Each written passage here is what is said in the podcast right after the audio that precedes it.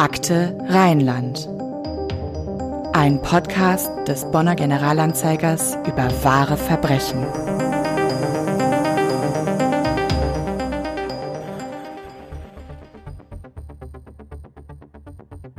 Ein Raunen ging unmittelbar nach der Urteilsverkündung durch die Zuschauerreihen, die an diesem Donnerstag stärker besetzt waren als an den ersten Prozesstagen. Nicht genug. Gott sei Dank. Es wurde Zeit, lauteten nur einige der Aussagen, die deutlich aus dem Publikum zu vernehmen waren.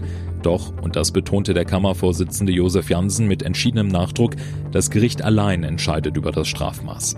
Das öffentliche Interesse an diesem Fall sei zu groß gewesen, es habe eine Vorverurteilung des Angeklagten stattgefunden, dies werde vom Gericht nicht geduldet. Hallo und herzlich willkommen zum Crime Podcast des Bonner Generalanzeigers. Wir sprechen über Kriminalfälle aus Bonn, der Region und dem Rheinland und bei, in dieser Folge soll es um Walid S. und jugendliche Intensivtäter gehen. Über Walid S. haben wir in der vorherigen Folge schon mal etwas gehört. Dabei handelt es sich um einen Tatverdächtigen im Fall Niklas Pöhler.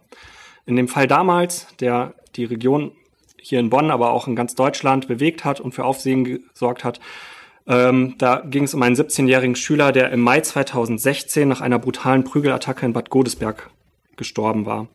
Hauptverdächtig in dem Fall war damals der genannte Walid S., der vom Vorwurf der Körperverletzung mit Todesfolge in einem Prozess am Landgericht Bonn allerdings freigesprochen wurde. Neben mir sitzt heute Anna-Maria Bekes. Mein Name ist Andreas Deik und wir haben heute zu Gast erneut die Redakteurin Ayla Jakob. Herzlich willkommen. Hallo. Ja, hallo auch von mir. Und wie gesagt, soll es heute um Walid S., stellvertretend für jugendliche Intensivtäter gehen. Dieser Walid war schon bevor er der ähm, Tat gegen Niklas Pöhler verdächtigt und angeklagt wurde, kein Unbekannter für die Polizei hier in Bonn. Der hat sozusagen kriminelle Karriere gemacht. Wir ähm, sprechen über ihn stellvertretend für junge oder jugendliche Intensivtäter, also Täter, die mehrfach durch Straftaten auffallen, bevor sie, also im Alter von 14 bis etwa 21 Jahren. Über dieses Thema sprechen wir also mit dir, Ayla, und ähm, du kennst dich damit sehr gut aus, hast darüber auch einiges bei uns im Generalanzeiger geschrieben. Also auch von mir herzlich willkommen und danke, dass du da bist. Ayla, wenn wir hier in Bonn auf die Straße gehen und die Menschen nach dem Namen Walid S. fragen würden, dann wüssten wohl die meisten, wer gemeint ist. Der Name Walid S. Spielt hier bei, spielte hier bei mehreren Straftaten und Prozessen eine Rolle. Am meisten jedoch ist er bekannt im Fall Niklas Pöhler.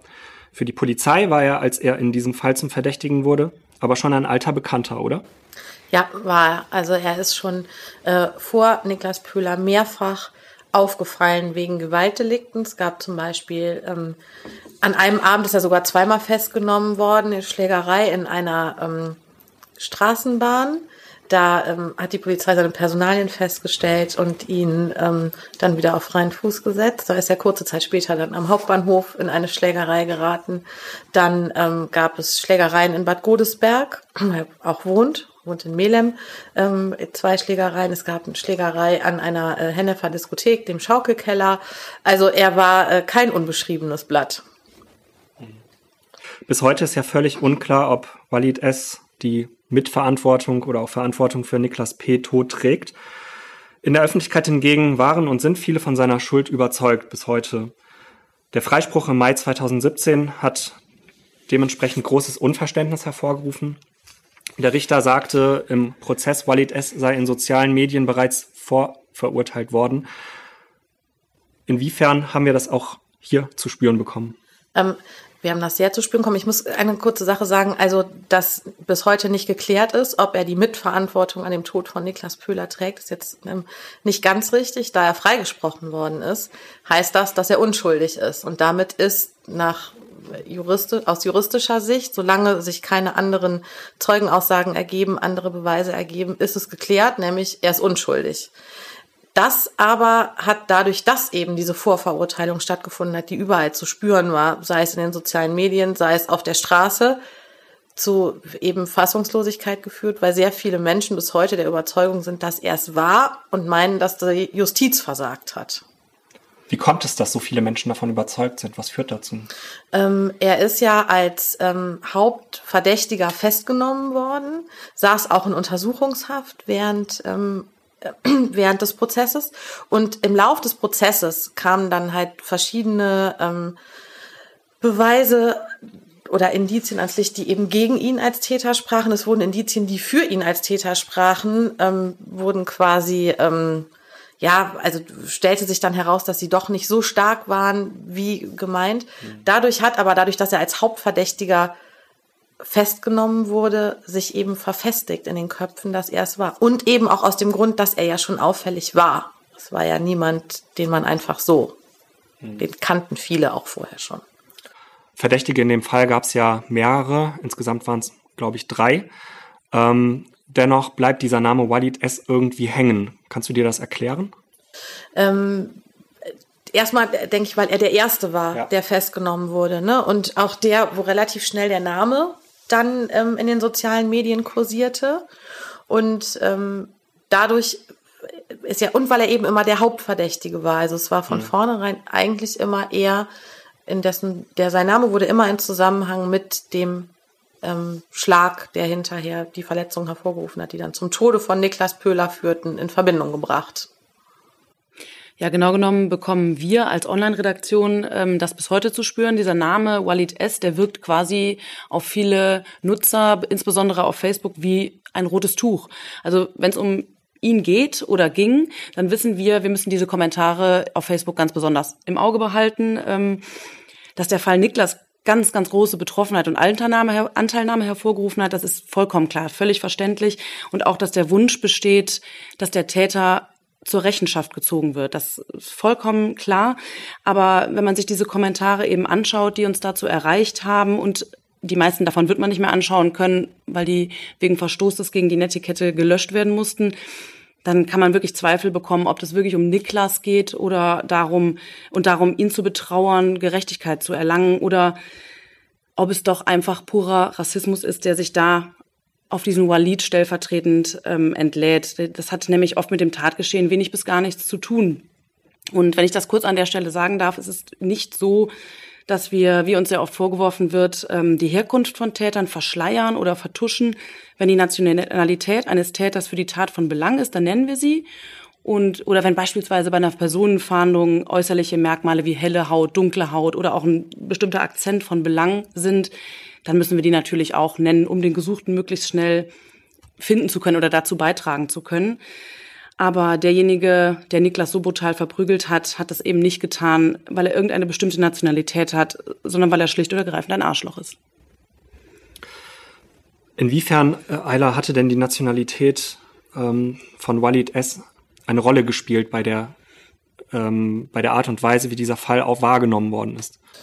Da ähm, sie hat eine große Rolle gespielt, eben auch aus den Gründen, die Anna gerade gesagt hat. Ich glaube, dass einige das halt benutzt haben, um ihre, um fremdenfeindliche, rassistische ähm, Äußerungen und um ihre Meinung da kundzutun und um aufzuwiegeln. Weil an sich hat die, ähm, hat natürlich seine, seine, seine Herkunft keinerlei ähm, Relevanz für die Tat. Wir müssen vielleicht noch mal kurz dazu sagen, Walid ist italienischer Staatsangehöriger und hat marokkanische Wurzeln. Hm. Und äh, das war, ich finde, das, das, oder das merkte man auch am Anfang, als dann der Tatverdächtige bekannt wurde. Dann hieß es erst, er wohnt in Melem. Das war eine kurze Enttäuschung, weil er halt quasi Bad Godesberger ist. Dann kam raus, er hat Migrationshintergrund. Da waren dann einige schon erfreut. Dann allerdings, dass er Italiener war, passte dann irgendwie auch nicht mehr in das rassistische Bild, weil mit dem Italiener ist jetzt schwierig, ähm, das auszuschlachten. Als dann aber rauskam, dass seine Eltern Marokkaner ist, haben sich dann viele daran aufgehangen, weil gesagt haben, Nordafrikaner, ähm, um das über einen Kamm zu scheren, um eben dieses, diese Identität, die Herkunft nach vorne zu bringen. Du selbst, Ayla, bist ja auch dafür kritisiert worden, dass du Walid S. als Bad Godesberger, der er ja ist, bezeichnet hast. Ähm, wie erklärst du dir diese Kritik? Das kommt wahrscheinlich daher, dass niemand gerne möchte, dass seine Heimat, egal wo sie jetzt liegt, egal ob es sich äh, um etwas, ein, eine kleine Einheit handelt wie Bad Godesberg oder eine größere wie Bonn oder Nordrhein-Westfalen oder Deutschland, gerne mit negativen Schlagzeilen in Verbindung bringen möchte. Und ähm, man natürlich auch äh, die, die, die Sorge dann hat, es ist immer besser, wenn es was Fremdes ist. Ich sage es jetzt mal so, weil dann muss ich mich auch selber nicht damit auseinandersetzen. Ähm, ja, und die Bad Godesberger betonen bis heute oder einige, dass es sich halt nicht um einen Bad Godesberger handelt, weil er ja Italiener mit marokkanischen Wurzeln ist. De facto ist er aber Bad Godesberg. Er lebt seit mehreren Jahren in Bad Godesberg. Ähm, er wohnt in Melem. Was ist er, wenn kein Bad Godesberger? Ja, um auf Bad Godesberg mal speziell einzugehen. Ähm Bad Godesberg und speziell dieser Bereich um den Tatort der Attacke auf Niklas Pöhler, dieses Rondell Rheinallee, das wurde vielfach als sogenannte No-Go-Area bezeichnet. Es gab öffentliche Äußerungen von Politikern und Geistlichen, die Attacke käme nicht überraschend. Ähm, du selbst hast ja einen Kommentar im Generalanzeiger geschrieben mit der Überschrift ähm, kein neues Phänomen und lobst dieses Maßnahmenpaket, auf das wir in der früheren Folge schon mal eingegangen sind. Ähm, dass äh, der Bonner OB Sridaran schon kurz nach dieser Attacke geschnürt hat, grünen Schnitt am Rondell, mehr Licht, mehr Polizei etc., mehr Sicherheit, äh, mehr Sicherheit, mehr Präsenz. Sagt aber auch, das hat einen faden Beigeschmack. Was meinst du damit? Der fade Beigeschmack war, dass dadurch, dass ich halt der Überzeugung bin, und das auch statistisch sogar belegt ist, dass es kein neues Phänomen ist. Es hat immer schon Jugendkriminalität gegeben, es hat immer Gewalt zwischen Jugendlichen gegeben, genauso wie zwischen Erwachsenen und äh, Älteren auch. Es ist halt nicht schlimmer geworden, es ist nicht besser geworden, es ist einfach ein, eine gleichbleibende Entwicklung. Und ähm, es ist an der Stelle mal die Frage, wieso muss erst so was Schlimmes passieren, dass man aktiv wird? Wenn man vorher aktiv geworden wäre, hätte man eventuell das verhindern können. Weil auch vorher war die Situation so gegeben, dass man was hätte tun müssen. Dennoch ähm, ist es ja vielfach so, wenn man mit Menschen spricht oder sich Kommentare in sozialen Medien durchliest, dass Menschen einem sagen oder schreiben, es sei schlimmer geworden und dass dieser Eindruck hier und da einfach da ist. Ähm, oft sprechen die Statistiken ähm, eine andere Sprache. Wie kommt es dazu, dass es trotzdem so aufgefasst wird, als sei das eine neue Art der Eskalation, als sei das eine neue Art der Gewalt und als würde das mehr werden? Ähm, vermutlich, weil mehr darüber gesprochen wird. Es gibt soziale Medien, die es vorher nicht gab. Meldungen verbreiten sich deutlich schneller. Ähm, und äh, es kann auch jeder, ja auch ungeprüft, Sachen in den Raum werfen, was auch noch dazu führt, weil viele Meldungen sich dann auch hinterher, wenn man nachrecherchiert, als weniger schlimm herausstellen und dass einfach Wörter gebraucht werden, die man vorher nicht so hat. Also, weil die Anna ja gerade sagte, eine No-Go-Area. Eine No-Go-Area ist eine eine Area, in der zum Beispiel ein Clan vorherrscht ist, in den sich noch nicht mal mehr die Polizei hineintraut, wo eigene Regeln und Gesetze hängen und sowas gibt es einfach in Bonn nicht. Das existiert hier nicht. Und dadurch, dass aber dieser Begriff ständig und immer benutzt wird, wird damit ja ein Gefühl transportiert. Ja.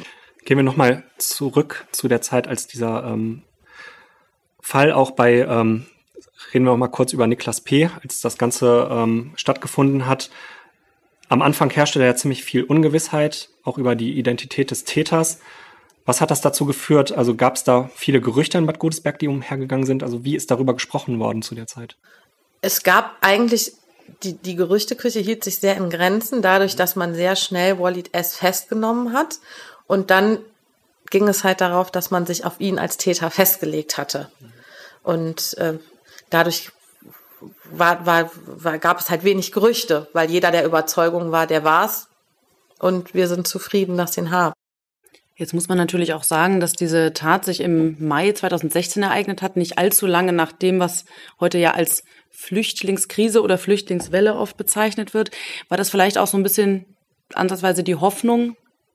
Da haben wir jetzt jemand, einen Verdächtigen gefunden, der uns gut zu Pass kommt, denn das ist ja definitiv nicht der Fall. Der Walid S. war ja kein Flüchtling, der lebte ja schon zu diesem Zeitpunkt schon seit Jahren in Bad Godesberg. Kannst du dir das vorstellen? Ja, Bestimmt, weil man eben auch ähm, relativ zügig sicher war, dass es sich um jemanden mit Migrationshintergrund handeln muss und das eben dann zu Pass kam, dass es tatsächlich so war. Wobei eben ähm, die, die, ähm, die Jugendkultur in Bad Godesberg auch gerade wie überall halt auch so gemischt ist, dass es äh, jeder hätte sein können, der ähnliche Aggressionsprobleme hat wie Walid S. Mhm. Nun ist es ja gerade in Bad Godesberg war oft die Rede davon, ähm, da hat man diese Konfliktlinie gezogen zwischen, ich sag mal, Jugendlichen und Kindern aus gutbürgerlichem Haus auf der einen Seite, auf der anderen Seite eben dann sozial schwache Jugendliche aus äh, mit Migrationshintergrund. Inwiefern gibt es diese Konfliktlinie eigentlich? Inwiefern ist die real? Inwiefern ist die vielleicht auch konstruiert? Ähm, ich denke, dass die, dass sie, dass sie ziemlich konstruiert ist. Es gibt eben einfach, wie es überall in jeder Stadt in Deutschland ist, es gibt deutsche Jugendliche, es gibt deutsche Jugendliche mit Migrationshintergrund und es gibt ausländische Jugendliche, die aber bunt gemischt sind. Ich glaube vielmehr, dass es ein soziales Problem ist, weil das soziale Gefälle in Bad Godesberg, das ist schon nicht von der Hand zu weisen, ist extrem. Man hat auf der einen Seite eben das gutbürgerliche, gehobene Mittelschicht bis hin zur Oberschicht und auf der anderen Seite eben die äh, sozial niedrigeren Schichten, die aber stetig und immer aufeinander prallen. Und ich glaube, dass das vielmehr das Problem ist, nicht die Herkunft. Hm. Immer wieder hört man davon und es ist auch darüber geschrieben worden, ähm, dass es heißt, Jugendliche mit Migrationshintergrund würden beispielsweise dann ähm, Jugendliche und Kinder aus gutbürgerlichem Hause abziehen, dass es dort zu, ich sag jetzt mal, Überfällen kommt, wie auch immer. Ist das so oder ist das etwas, was einfach hochgejatzt wird? Also es ist halt tatsächlich so, dass ähm, die Zahl der, der ähm, Intensivtäter, die es in Bonn und der Region gibt, die im oberen zweistelligen Bereich liegt. Es sind vielfach männliche Jugendliche, eben zwischen 14 und 21, mit Migrationshintergrund. Und dadurch entsteht wahrscheinlich der Eindruck, dass hauptsächlich Jugendliche mit Migrationshintergrund straffällig werden, weil das ja gerade das Zeichen der Intensivtäter ist. Es ist halt eine ganz kleine Zahl an Menschen, die aber eine extrem hohe Zahl an Straftaten begeht.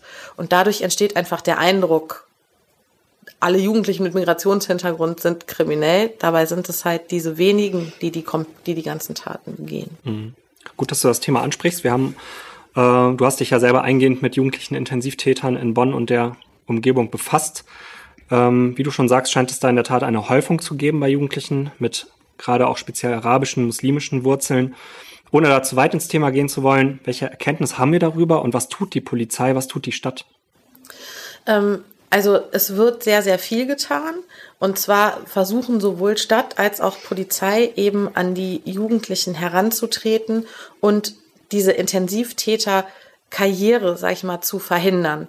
Die Polizei ist dabei natürlich weniger prävent, also ist auch präventiv unterwegs, aber ist eben hat keine Sozialarbeiterfunktion. Das übernimmt die Stadt. Die arbeiten aber Hand in Hand miteinander. Sie gehen ähm, nach Hause zu den Jugendlichen, beziehen die Familien mit ein, beziehen das Umfeld mit ein, beziehen die Schulen mit ein, sprechen die Jugendlichen an, bieten Programme an, die es gibt. Da gibt es so verschiedene Präventions-, Integrationsprogramme, ähm, die, auf die die zugeteilt werden. Und die Polizei führt zum Beispiel diese Liste, die haben extra EGIS heißen die, das ist, äh, die sind auf ähm, Intensivtäter spezialisiert, das ist eine Einheit und ähm, die führen eine Liste.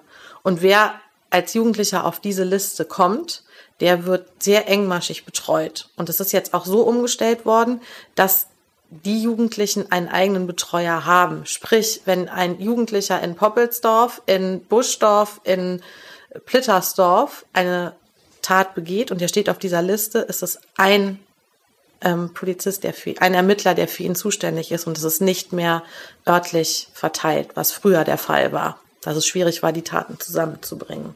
Also zur Erklärung, da handelt es sich um Stadt, einzelne Stadtteile von Bonn und ähm, das versucht die Polizei ähm, dann zu bündeln.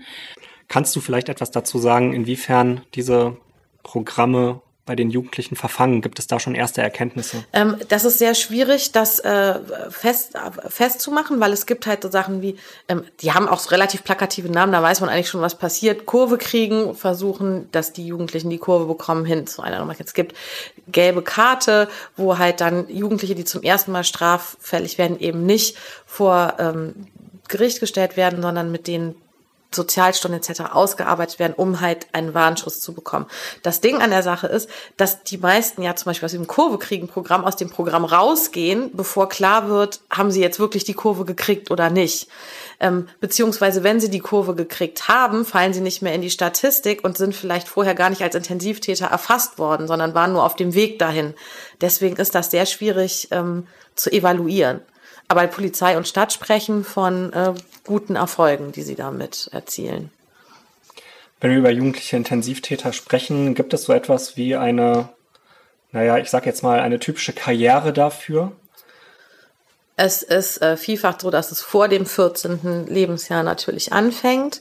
Und äh, die typische Karriere ist eigentlich, ist es meistens, ähm, ist es kein sehr gefestigtes Elternhaus, es sind soziale Probleme vorhanden. Äh, Eltern, die sich nicht unbedingt kümmern, Umgang, der schwierig ist. Ähm, und es fängt dann an mit kleinen Delikten, die halt bevor die äh, Jugendlichen strafmündig sind, nicht so erfasst werden und geht dann hin zum, was du gesagt hast, Abziehen, Gewalttaten, Körperverletzungen. Es steigert sich halt. Wie kommt es dazu, dass sich das steigert? Gibt es dafür Erkenntnisse, Erklärungen? Naja, die Hemmschwelle sinkt halt, ne? Wenn ich einmal was gemacht habe, beim zweiten Mal ist, ist die Hemmschwelle nicht mehr ganz so hoch. Wenn ich einmal geklaut habe und nicht erwischt worden bin, habe ich wahrscheinlich am Anfang Schweißausbrüche. Beim zehnten Diebstahl habe ich die nicht mehr. Dann stellt sich vielleicht noch die Frage, warum ist der Anteil an ähm, Jugendlichen mit Migrationshintergrund an den Intensivtätern so hoch? Das ist eine gute Frage, die, die ähm, kann ich jetzt nur mutmaßen. Mhm. Es ist aber wahrscheinlich so, weil die eben durch viele Netze fallen. Also es ist die, die Eltern, die womöglich selber nicht gut Deutsch sprechen und nicht sozial verfangen sind. Man bleibt unter sich, man fällt in der Schule vielleicht dann mal auf, Lehrer sind überfordert ähm, und dadurch ist das gerade, und wenn man neu in Land kommt, ist das soziale Netz halt nicht so engmaschig, wie das bei, ähm, ja, dann in diesem Fall jetzt deutschen Jugendlichen ist. Dann ähm, gehen wir nochmal auf den Walid S. ein. Es gab ja gegen ihn dann einen zweiten Prozess im Jahr 2019, der mit einem sehr deutlichen Urteil endete. Sechs Jahre muss er ins Gefängnis, wird in allen Anklagepunkten schuldig gesprochen. Unter anderem stand er wegen versuchten Totschlags, gefährlicher Körperverletzung, Widerstands gegen Vollstreckungsbeamte vor Gericht. Ähm, diesen Prozess hast du selbst besucht und ähm, kannst du sagen, worum es da genau ging? Welche Straftaten? Also es waren, es war quasi, es handelte sich um zwei verschiedene ähm, Vorgänge. Das eine war an einem Abend in einem äh, McDonald's am Hauptbahnhof, wo er mit ein paar ähm, Freunden war und es war wohl so, dass er was zu essen bestellt hatte und irgendwas anderes kriegte und dann mit der ähm, Mitarbeiterin anfing zu diskutieren und weil die dann aber sagte, ich habe dir das richtige Essen gegeben, fingen die an mit dem Essen rumzuschmeißen und zu pöbeln und haben da quasi ähm, sich im Laden aufgeführt wie sonst noch was. Dann kam die Polizei dazu, die hatten die Mitarbeiter gerufen und er wollte sagte, er hätte keinen Ausweis dabei und hat sich auch geweigert, seine Identität, ähm, seinen Namen zu nennen. Und daraufhin haben die gesagt, okay, dann müssen wir dich mitnehmen, weil wir deine Identität nicht feststellen können. Er hat sich dann losgerissen und ist ähm, abgehauen. Die Polizei ist hinterher mit mehreren ähm, Einsatzwagen, zwei Einsatzwagen, glaube ich, mit mehreren Beamten. Und ähm, sie haben ihn dann hinterher an der Bahnhofstiefgarage in einem Busch aufgescheucht quasi. Und ähm, er ist dann die äh, Tiefgaragen einfach runtergesprungen und ist auf dem, wollte weiter flüchten und hat dabei dann einen Beamten nach Aussage des Beamten umgerannt und wollte nach dessen Tatwaffe greifen. Die haben ihn dann aber äh, mit vereinten Kräften zu Boden geworfen. Er hat sich dann der Maßnahme der Festnahme widersetzt, hat ähm, Polizisten bespuckt, angegriffen etc. Ein ähm, Beamter ist auch verletzt worden. Das war der eine Punkt. Und der zweite Punkt war, das war am ähm, war auch in der Innenstadt unterwegs. Ähm, er war in der Innenstadt, unter, in der Innenstadt unterwegs mit ähm, ein paar Freunden und äh, in der Nähe von der Bonner, Bonner Uni, äh, da war so ein Gerüst aufgebaut und äh, da kamen ihnen ein paar ähm, junge Männer entgegen, die alkoholisiert waren. Und die trafen sich unter diesem Gerüst. Und dann ging es halt darum, wer macht Platz? Geh du zur Seite? Nein, du gehst zur Seite. Ähm, darauf entspann sich wieder so ein Wortgefecht und dann ähm, kamen die an eine Bushaltestelle und pöbelten sich gegenseitig an. Und dann, ähm, so sah es das Gericht als erwiesen an, hat er den einen ähm, einer wurde niedergeschlagen und er hat ihm dann, als der am Boden lag, gegen den Oberkörper-Kopf getreten. Also der Walid S. Der Walid S. Mhm. Genau. Das wurde von einer zufällig vorbeifahrenden Streifenwagenbesatzung genauso beobachtet, die eben auch den Blickwinkel hatten und das sehen konnten. Und äh, dafür, für die beiden Sachen ist er dann verurteilt worden. Zu sechs Jahren Haft. Mhm. Ähm, wie würdest du dieses Urteil deuten? Und ist es vielleicht eine Art späte Genugtuung für manche? Ähm, ich würde das, ähm, das hat ja äh, der Richter, der Josef Jansen, auch sehr deutlich gesagt, es ist wahrscheinlich eine Genugtuung für einige, man muss es eigentlich losgelöst sehen von dem Niklas Pöhler-Fall, weil in dem Fall ist er freigesprochen worden und ähm, hat somit mit der Tat nichts zu tun. In diesen Fällen war er verantwortlich, war er Täter und ist dafür zur Rechenschaft gezogen worden. Und ähm, es hat, äh, das Gericht hat halt entschieden, ohne auf den Fall Niklas Pöhler zu gucken, ohne vorzuverurteilen, sondern hat nur diese Taten beurteilt. Und da äh, ist es absolut richtig, wie das gelaufen ist. Es ist natürlich trotzdem in der Bevölkerung für viele, dass sie sagen, es ist zu wenig, aber eben weil sie diesen Fall immer mit Niklas Pöhler verknüpfen und nach wie vor der Überzeugung sind, dass er das auch war. Die Reaktionen sind ja vielfach, der ist jetzt erstmal weg, also aufatmen, Erleichterung bei vielen. Problem gelöst, oder? oder Problem gelöst oder Problem geschaffen? Keine Ahnung. Es ist natürlich die Frage, ähm, wie es sich jetzt im Gefängnis für ihn entwickelt, ob er an, ob er an gewissen ähm, Angeboten teilnimmt, ob er da gefördert wird und ob er geläutert herauskommt oder ob es schlimmer ist als vorher. Da gibt es ja solche Wege und solche. Das kann man jetzt noch nie sagen. Du hast ja Walid S. im äh, Gerichtsprozess beobachtet, du hast ihn wahrgenommen, auch als Mensch. Was kannst du über ihn erzählen? Was ist der für ein Mensch?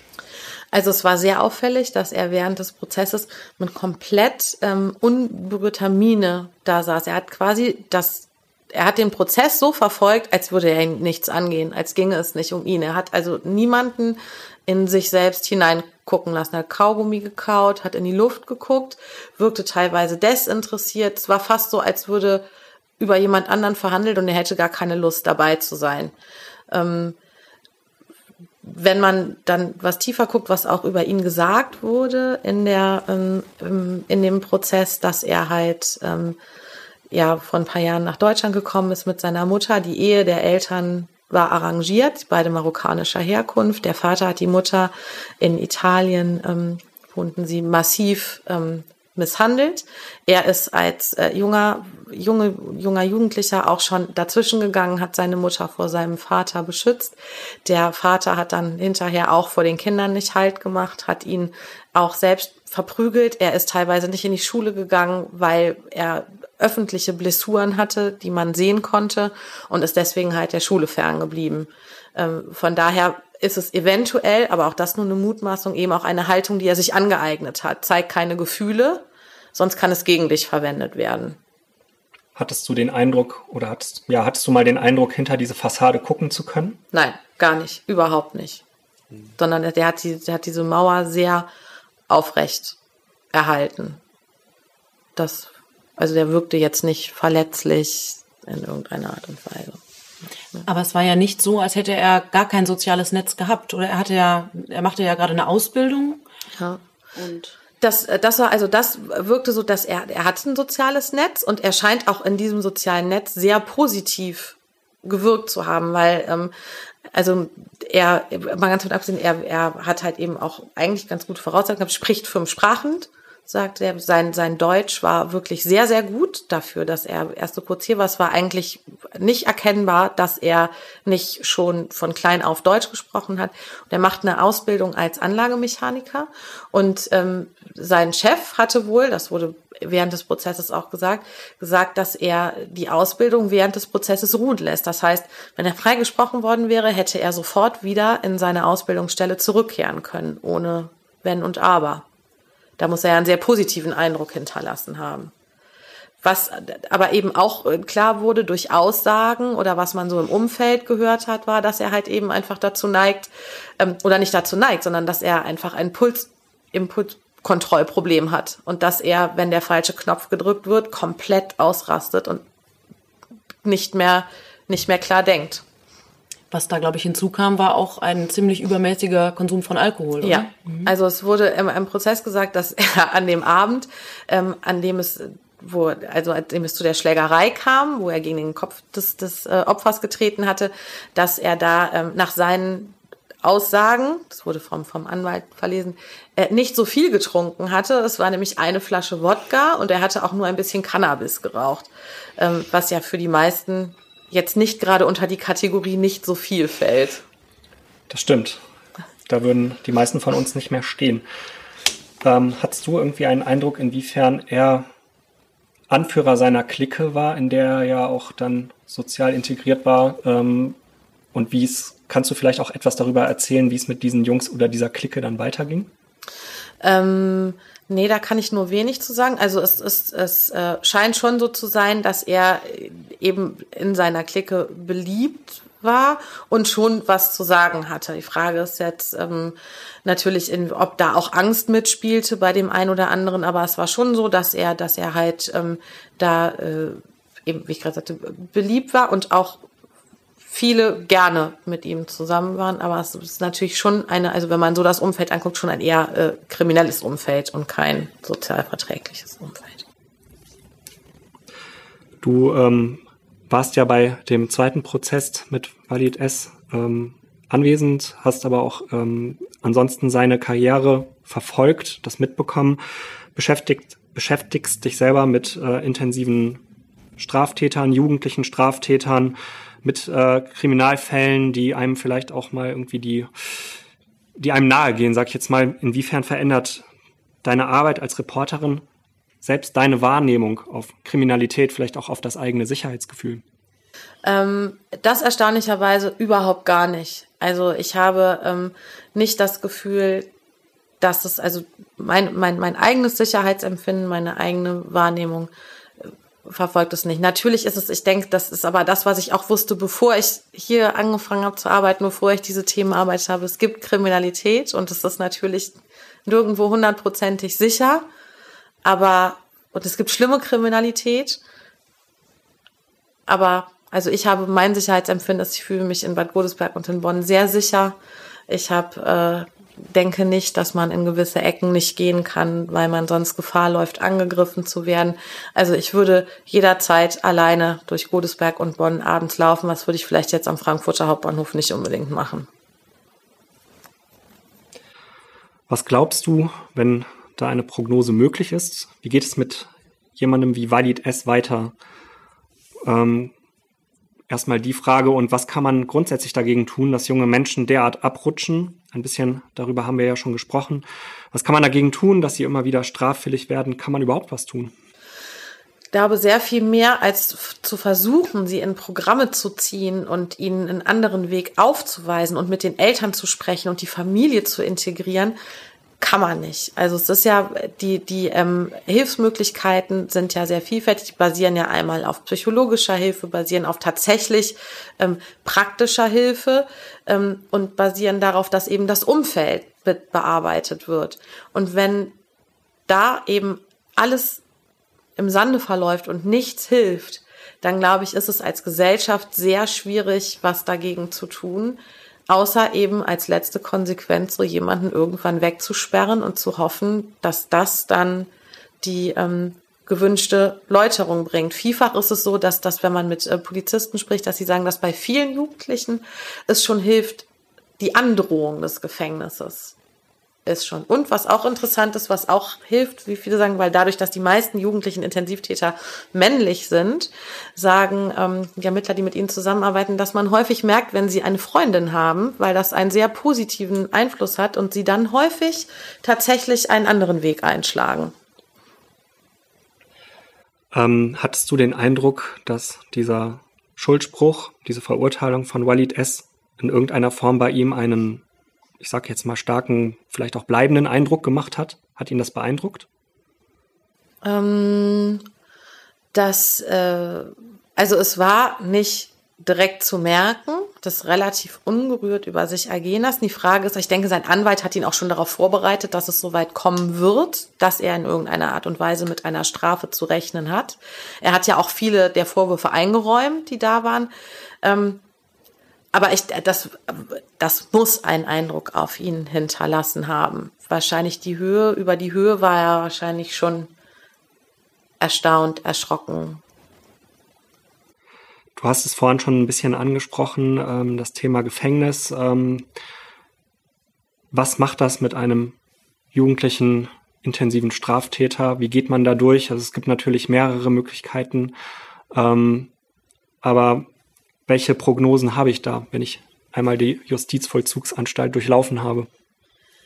Es ist, ich denke, dass es tatsächlich an einem selbst liegt, welche Prognose man hat. Wenn jemand dort hineingeht und sagt, ich, das ist mir eine Lehre, ich möchte das nicht mehr, dann gibt es gute Möglichkeiten, ähm, das so durchzustehen, dass ich hinterher wirklich geläutert daraus hervorkomme. Aber ähm, je nachdem, welchen Umgang ich habe und ob ich tatsächlich einsehe, was ich getan habe, dann bringt es natürlich nicht wirklich was. Dann kann man die Uhr danach stellen, wann es wieder, wann er wieder einfahren muss. Das ist schwierig zu sagen. Ja, Walid S. hat sich ja dann immerhin dazu hinreißen lassen, zu sagen oder sagen zu lassen, dass er für seine unschönen Taten jetzt büßen muss und wird. Ähm, uns ist es ganz wichtig zu sagen, wir wollen hier diese Taten weder verharmlosen noch irgendwie Mitleid ähm, für solche Täter wecken. Uns ist es wichtig zu ergründen, warum jemand so werden kann, warum jemand zu so einem Intensivtäter werden kann und warum auch dieser Walid S. der werden konnte, der er heute ist. Und ähm, ich glaube, da haben wir von dir ganz gute Einblicke heute bekommen. Vielen Dank dafür. Welche Erkenntnisse nimmst du denn für dich selber mit aus solchen, aus deiner Arbeit mit jugendlichen Intensivtätern? Ich glaube, dass, also was, was ich schon mitnehme, wofür ich auch immer eine große äh, Verfechterin im Freundes- und Bekanntenkreis bin, dass man immer selber hingucken muss und selber mithelfen muss, dass es schon eine gesellschaftliche Aufgabe ist, solche potenziell gefährdeten Jugendlichen mit aufzufangen, mit auf die richtige Bahn zu bringen, sie nicht vorzuverurteilen. Weil wenn ein 15-, 16-Jähriger abgestempelt ist als Schläger, warum soll der in seinem jugendlichen Gehirn was daran ändern, wenn ihn sowieso alle als Schläger wahrnehmen? Und da muss, glaube ich, jeder selbst ähm, mithelfen und gesellschaftliche Möglichkeiten schaffen, um das eben zu verhindern. Gut, dann kommen wir so langsam zum Ende unseres Podcasts. Wir haben uns gefreut, dass ihr dabei wart. Ähm, für mich persönlich war das sehr spannend, ähm, heute mit dir zu reden. Ayla, vielen Dank dafür. Ähm, Gerade weil du sehr nah an diesen Sachen dran bist als Reporterin, weil du auch mit Menschen sprichst, zu denen wir jetzt keinen Zugang haben, ähm, weil du da einfach einen anderen Zugang zu hast. Das macht es, glaube ich, auch ganz spannend. Ähm, ich persönlich nehme für mich ein bisschen heute die Erkenntnis mit, dass hinter so einer Entwicklung zu einem jugendlichen Intensivtäter dann doch sehr viel mehr steht als einfach nur die Gewalt, Kriminalität, dass ähm, es eben einiges braucht, um vielleicht auch so zu werden und dass dahinter am Ende doch irgendwie der Mensch steht, der dazu geworden ist. Vielen Dank dafür. Wir freuen uns, wenn ihr auch beim nächsten Mal wieder dabei seid. Schaltet ein und bis dann. Das war Akte Rheinland, der GA-Podcast zu Kriminalfällen aus Bonn und der Region. Akte Rheinland ist eine Produktion der Generalanzeiger Bonn GmbH. Redaktion und Produktion Anna-Maria Bekes und Andreas Deik. Mitarbeit Jonathan Kemper. Nachrichtenstimme Daniel Dähling. Intro und Outro Charlotte Pekel. Grafik Sabrina Stamp.